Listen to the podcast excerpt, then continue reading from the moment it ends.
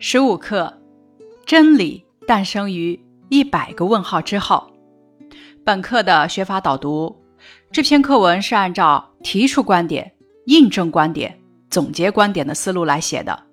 咱们首先初读课文，围绕课文题目来理解课文表达的观点，然后再仔细的读文中的三个事例，了解每个事例的介绍顺序。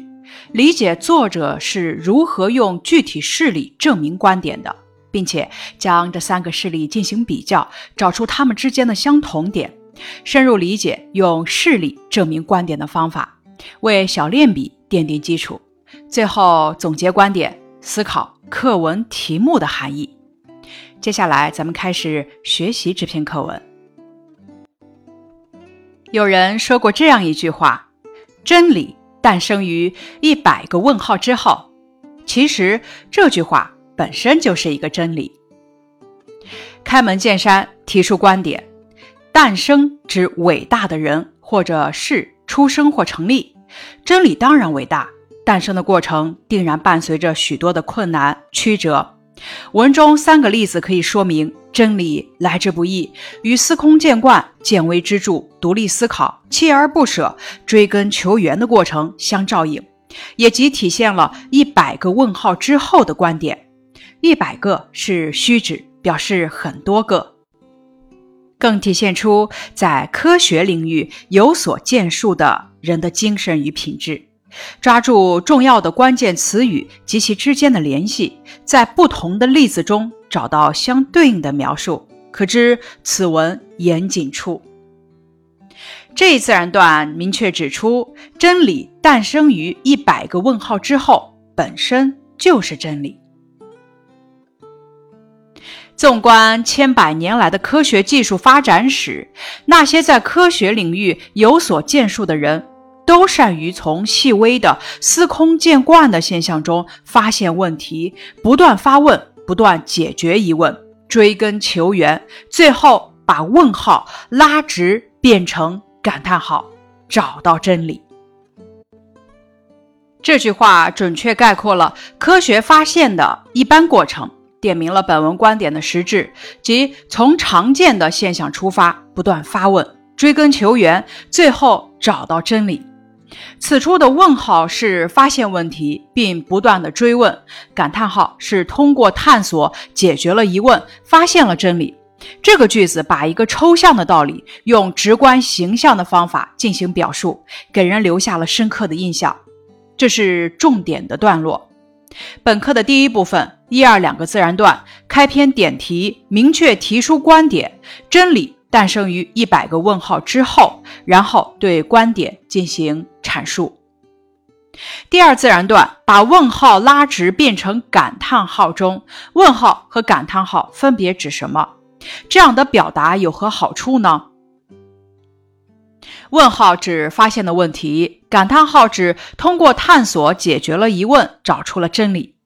把一个抽象的道理用直观形象的方式表述出来，形象的说明了观点，语言凝练，增强了文章的生动性。波义尔是17世纪英国著名的化学家。这一句话中，咱们看出了波义尔是位英国的化学家，他是著名的、有巨大贡献的人。17世纪距今已有四个世纪，说明时间较远，但是波义尔的成就一直到今天，咱们还在应用。一天，他急匆匆地向自己的实验室走去。路过花圃时，阵阵醉人的香气扑鼻而来。他这才发现，花圃里的花已经开了。他摘下几朵紫罗兰，插入一个盛水的烧瓶中，然后开始和助手们做试验。不巧的是，一个助手不慎把一滴盐酸溅到了紫罗兰上。爱花的波伊尔急忙把冒烟的紫罗兰冲洗了一下，重新插入花瓶中。谁知过了一会儿，溅上盐酸的花瓣竟奇迹般的变红了。波伊尔立即敏感地意识到，紫罗兰中有一种物质遇到盐酸会变红。以上叙述的是波义尔发现紫罗兰遇酸变红这一现象的过程。那么，这种物质到底是什么？别的植物中会不会有同样的物质？别的酸对这种物质会有什么样的反应？此处三个问句是波义尔针对这一现象提出的问题，表明波义尔面对问题勤于思考，也照应了上文中出现的一百个问号。咱们再赏析以上的句子，在不经意中，化学家波义尔发现溅上盐酸的紫罗兰的花瓣奇迹般的变红了。对科学的敏感促使他对此产生了浓厚的兴趣，并且提出了许多疑问。这种现象或许以前也曾出现过，但是别人却没有产生任何疑问。波义尔的敏感为他发现真理奠定了基础。咱们接着往下看。这一奇怪的现象以及一连串的问题，促使波义尔进行了许多试验。这些疑问促使他进行了许多试验，说明波义尔对问题进行了认真深入的研究和探索。为下文提到他的发明就是在此基础上完成的。由此，他发现大部分花草受酸。或碱的作用都会改变颜色，其中以石蕊第一中提取的紫色茎叶最明显。它遇酸变成红色，遇碱变成蓝色。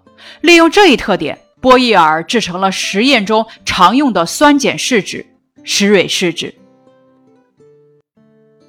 这是作者列举的第一个事例：英国著名的化学家波义尔。偶然发现盐酸会使紫罗兰的花瓣变红，继而进行了许多实验，终于发明了石蕊试纸。这是证明中心论点真理诞生于一百个问号之后的第一个论据。此处是重点内容。从那以后，这种试纸一直被广泛应用于化学试验中。波义尔偶然间的一个发现，成就了一项伟大的发明。这一发明对科学实验产生了深远影响，一直广泛应用，说明时间之久、范围之广，可见价值之大，也证明真理诞生于一百个问号之后，说明观点正确。这一自然段列举了第一个事例：英国著名的化学家波义尔偶然发现盐酸会使紫罗兰的花瓣变红。继而进行了许多实验，终于发明了石蕊试纸。咱们接着往下看第四自然段，这样的事例不止一例，这是一个过渡句，起到的是承上启下，由此来引出第二个事例。二十世纪初的一天，这里跳转到了二十世纪中间，科学发展多少有所建树的人莫不如此。因病住院的德国气象学家魏格纳正无聊地看着墙上的世界地图。生病住院，相信几乎人人都有过，司空见惯的事。气象学家看地图不过是打发无聊的时间，偶然为之。咱们继续往下看，突然发现，突然说明惊喜、意外、毫无准备。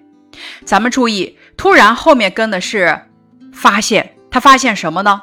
突然发现南美洲东海岸的突出部分与非洲西海岸的凹陷部分竟然不可思议的互相吻合。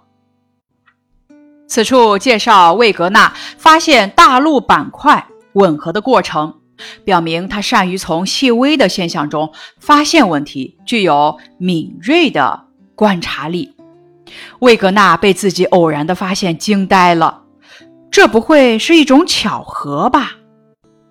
这一问句起到了过渡的作用，既是魏格纳对自己的发现的疑问，又引出了魏格纳对地图的进一步研究。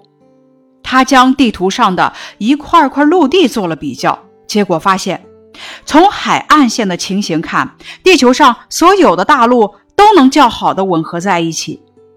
因为魏格纳的发现进一步得到了证实，巩固了他进行深入研究的信心，所以才有下文。他坚持不懈的探寻。病愈之后，魏格纳开始认真的研究这个有趣的现象。他阅读了大量的相关文献，同时搜集古生物学方面的证据。他注意到，一位名叫米歇尔逊的生物学家发现，在美国东海岸有一种蚯蚓，欧洲西海岸的同纬度地区也有这种蚯蚓，而在美国西海岸却没有这种蚯蚓。魏格纳认为，这种蚯蚓的分布情况正说明，欧洲大陆与美洲大陆本来是连在一起的，否则蚯蚓即使是插上翅膀，也难以飞渡重洋。这里具体介绍魏格纳研究的过程。米歇尔逊的发现引起了魏格纳的注意，从而进一步证明了他先前的结论。米歇尔逊的发现为魏格纳的大陆漂移学说提供了有力的证据，这是证明中心论点真理诞生于一百个问号之后的第二个论据。以上也表明魏格纳具有强烈的求知欲和勇于探索的科学精神。一九一五年，魏格纳系统整理了他的。大陆漂移学说出版了《海陆的起源》一书，在地质学界产生了重大影响。以上列举了第二个事例：魏格纳通过观察世界地图，发现地球上所有的大陆都能够较好的吻合在一起，提出了大陆漂移学说。咱们接着来看第五自然段。更有趣的是，一位名叫阿斯林斯基的俄裔美国睡眠研究专家。这里是一个过渡句，引起下文。更有趣，点明了下面要列举的是一个有趣的事例。一次，他发现儿子在睡觉的时候，眼珠忽然转动起来，他感到很奇怪，为什么睡觉时眼珠会转动？这会不会与做梦有关？会是什么关系呢？以上简述了阿瑟林斯基发现儿子睡觉的时候眼珠转动的现象和他对这一现象产生的疑问，感到很奇怪，体现出阿瑟林斯基强烈的好奇心，表明好奇心在科学研究和发明创造中具有重要作用。阿瑟林斯基带着一连串的疑问，对自己八岁的儿子进行了实验，结果表明脑电波的变化与做梦有关。接着，他又对二十名成年人进行了反复的观察实验，最后得出结论：睡眠中眼珠快速转动的时候，人的脑电波也会发生较大的变化，这是人最容易做梦的阶段。此处叙述的是阿瑟林斯基研究的过程和得出的结论。一连串的疑问表明，阿瑟林斯基面对问题勤于思考，也照应了上文中出现的一百个问号。反复表明他认真执着、一丝不苟的科学态度和孜孜以求的探索精神。以上是作者列举的第三个事例。阿瑟林斯基对儿子睡觉时眼珠转动产生疑问，通过反复的观察实验，证明了脑电波的变化与做梦有关，表明了阿瑟林斯基的发现得益于他对真理的不懈追求，从而印证作者的观点。这是重点掌握部分。阿瑟林斯基的研究成果成为心理学家研究做梦的重要依据。以上是列举的第三个事例。阿瑟林斯基从儿子睡觉时眼珠转动这个现象入手，经过反复的观察实验，从而发现脑电波的变化与做梦有关。文章的第二部分三至五自然段印证观点，按照时间顺序依次列举了三个具体事例，证明开篇提出的观点。证明了什么观点呢？真理。诞生于一百个问号之后。接着来看第六自然段，在科学史上，这样的事例还有很多。这说明科学并不神秘，真理并不遥远。只要你见微知著，善于发问，并不断探索，那么当你解决了若干个问号之后，就有可能发现真理。这两句话与开头是相照应的，用并不和只要就的句式，说明科学并不神秘，真理并不遥远。发现真理的前提条件就是见微知著，能从平常的现象中发现问题，看到本质，并不断探索。这一自然段讲的是科学并不神秘，只要能见微知著，善于发问并不断探索，就有可能发现真理。当然，见微知著、善于发问并不断探索的能力不是凭空产生的。正像数学家华罗庚说过的：“科学的灵感绝不是坐等可以等来的。”这里引用华罗庚的话来证明观点，增强了说服力，绝不是说明要想获得科学的灵感是需要条件的。如果说科学领域的发现有什么偶然的机遇的话，那么这种偶然的机遇只会给那些善于独立思考的人，给那些具有锲而不舍精神的人。这句话对发现真理的条件做了说明：科学发现中存在偶然的机遇，说明科学真理就存在于我们身边，它并不神秘。只会给说明科学发现啊也并不容易，指出了科学真理的发现是有条件的，那就是只会给那些善于独立思考、具有锲而不舍精神的人。真理诞生于一百个问号之后，就是要敏锐地发现问题，坚持不懈地思考，深入地解决问题。作者层层深入地论证了自己的观点，有很强的说服力。